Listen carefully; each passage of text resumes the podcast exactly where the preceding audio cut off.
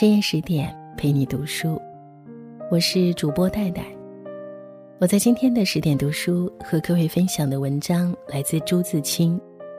聪明人懂得沉默的智慧。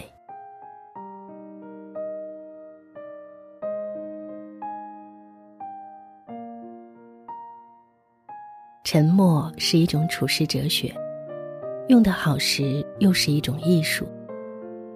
谁都知道口是用来吃饭的，有人却说是用来接吻的。我说满没有错，但是若统计起来，口的最多的用处还应该是说话。我相信，按照时下流行的议论，说话大约也算是一种宣传。自我的宣传，所以说话彻头彻尾是为自己的事。若有人一口咬定是为别人，凭了种种神圣的名字，我却也愿意让步。请许我这样说：说话有时的确是间接的为自己，而直接的算是为别人。自己以外有别人，所以要说话；别人也有别人的自己，所以。又要少说话或不说话，于是乎，我们要懂得沉默。你若念过鲁迅先生的祝福，一定会立刻明白我的意思。一般人见生人时，大抵会沉默的，但也有不少例外。常在火车轮船里，看见有些人迫不及待似的到处向人问询、攀谈，无论那是搭客。或是查房，我只是羡慕这些人的健康，因为在中国这样旅行中，竟会不感觉一点儿疲倦。见生人的沉默，大约由于原始的恐惧，但是似乎也还有别的。假如这个生人的名字你全然不熟悉，你所能做的工作，自然只是有意或无意的防御，像防御一个敌人。沉默便是最安全的防御战略。你不一定要他知道你，更不想让他发现你的可笑的地方。一个人总有些可笑的地方，不是？你只让他尽量说他要说的。若他是个爱说的人，末了你恭恭敬敬和他分别。假如这个生人你愿意和他做朋友，你也还是得沉默。但是得留心听他的话，选出几处，加以简短的、相当的赞词，至少也得表示相当的同意。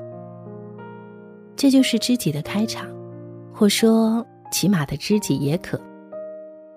假如这个人是你所敬仰的，或未必敬仰的大人物，你记住，更不可不沉默。大人物的言语，乃至脸色、眼光。都有异样的地方，你最好远远的坐着，让那些勇敢的同伴上前线去。自然，我说的只是你偶然的遇着或随众访问大人物的时候。若你愿意专程拜谒，你得另想办法。在我，那却是一件可怕的事。你看看大人物与非大人物。或大人物与大人物间谈话的情形，准可以满足，而不用从牙缝里蹦出一个字。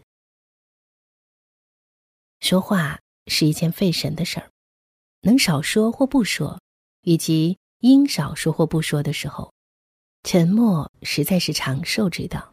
至于自我宣传诚在重要，谁能不承认这是重要呢？但对于生人，这是白费的。他不会领略你宣传的旨趣，只爱笑你的宣传热。他会忘记的干干净净，在和你一鞠躬或一握手以后。朋友和生人不同，就在他们能听也肯听你的说话宣传，这不用说是交换的，但是就是交换的也好。他们在不同的程度下了解你，谅解你，他们。对于你有了相当的趣味和礼貌，你的话满足他们的好奇心，他们就趣味的听着。你的话严重或悲哀，他们因为礼貌的缘故，也能暂时跟着你严重或悲哀。在后一种情形里，满足的是你，他们所真正感到的，怕倒是矜持的气氛。他们知道应该怎样做，这其实是一种牺牲，应该也值得感谢的。但是，即使在知己的朋友面前，你的话也还不应该说的太多。同样的故事、情感和警句、劝语，也不宜重复的说。祝福就是一个好榜样，你应该相当的解释自己，不可妄想你的话占领朋友们整个的心。你自己的心，也不会让别人完全占领。你更应该知道怎样藏匿你自己，只有不可知、不可得的，才有人去追求。你若将所有的尽给了别人，你对于别人、对于世界将没有丝毫意义，正和医学生实习解剖时用过的尸体一样。那时，是不可思议的孤独，你将不能支持自己，而倾扑到无底的黑暗里去。一个情人常喜欢说：“我愿意将所有的都献给你。”谁真知道，他所有的是些什么呢？第一个说这句话的人，只是表示自己的慷慨，至多也只是表示一种理想。以后跟着说的，更只是口头禅而已。所以，朋友间甚至恋人间，沉默还是不可少的。你的话应该像黑夜的星星，不应该像除夕的爆竹。谁稀罕你那撤销的爆竹呢？而沉默有时候更有诗意。譬如在下午，在黄昏，在深夜，在大而静的屋子里，短时的沉默，也许远胜于连续不断的倦怠了的谈话。有人称这种境界为无言之美。你瞧，多漂亮的名字！至于所谓拈花微笑，那更了不起了。可是沉默也有不行的时候，人多时你容易沉默下去，一主一客时就不准行。你的过分沉默，也许把你的生客惹恼了，赶跑了。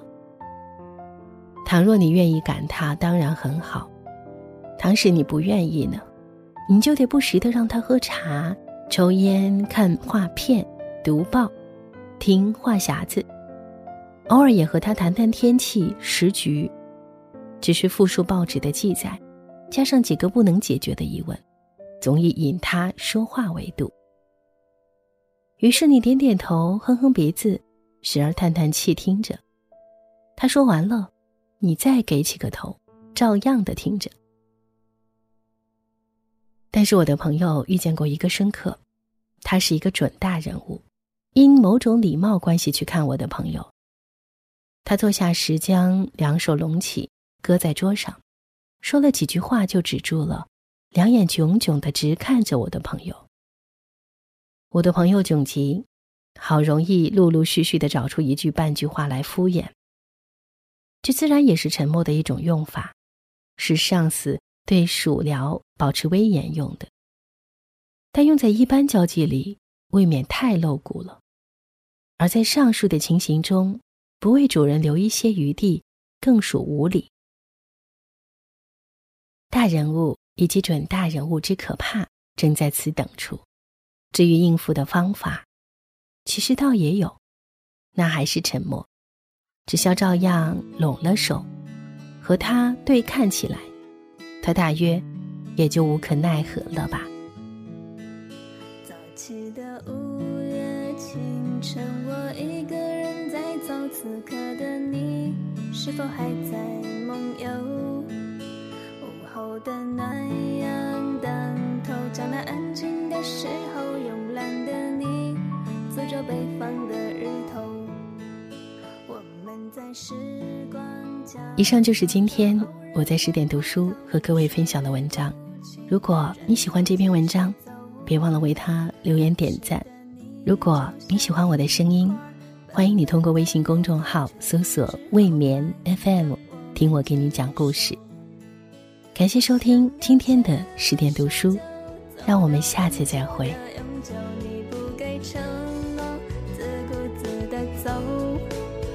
我来到陌生的远方，想着以后的以后，哪里没有你微笑的眼眸？才知道青春不过是成长的阴谋，我们都在努力扮演着成熟。路上的明天，阴雨或是彩虹，就让我们牵手一起走。小鸡的梦幻着演了风干的年幼，我走在你捕捉过的尽头。雨水淋过的村庄，认识了一袖苍老的杨柳，背叛岁月的年久。还记得我说转身就陌生了，以后你低着头，不知可否？如今你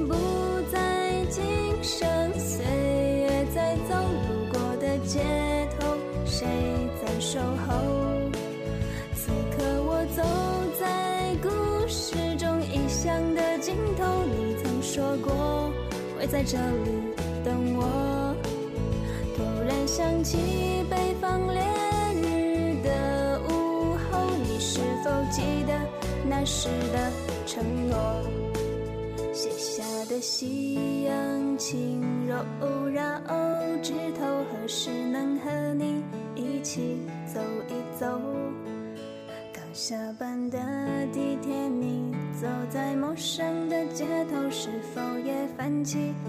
小镇的？